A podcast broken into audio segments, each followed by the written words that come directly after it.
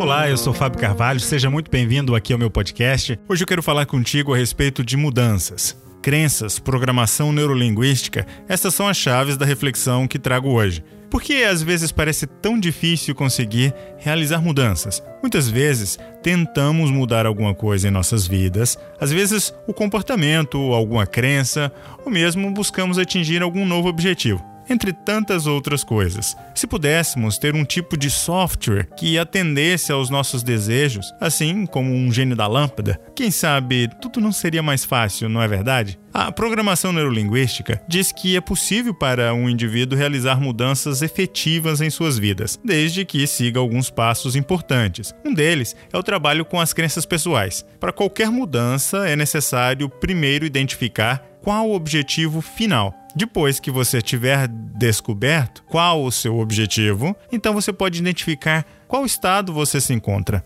Nós chamamos isso de estado atual. Quando você identifica o estado atual em que você se encontra, a partir daí, você pode então preparar e obter os recursos para você chegar no seu objetivo. Pode parecer fácil, mas existem fatores que causam interferências nessas mudanças. É como se algum lado da pessoa não quisesse atingir um novo objetivo. Portanto, saber como trabalhar os recursos para sair deste estado atual e atingir o objetivo desejado faz toda a diferença. Existem muitos livros, artigos, cursos, workshops a respeito de programação neurolinguística.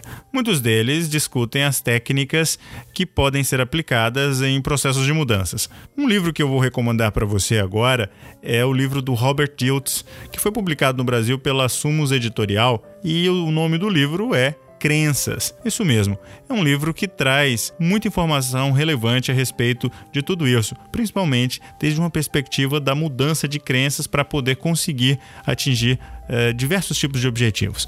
Eu vou deixar a recomendação do livro para que você possa então saber um pouquinho mais a respeito disso. Se você curtiu, compartilha, se você puder deixar o seu comentário, compartilhar com seus amigos, porque talvez alguma outra pessoa vai ter interesse nesse conteúdo, vai ter interesse em escutar essas mesmas palavras, ou ler o texto, ou ver o vídeo e assim por diante. No mais, nos vemos no próximo episódio. Um grande abraço.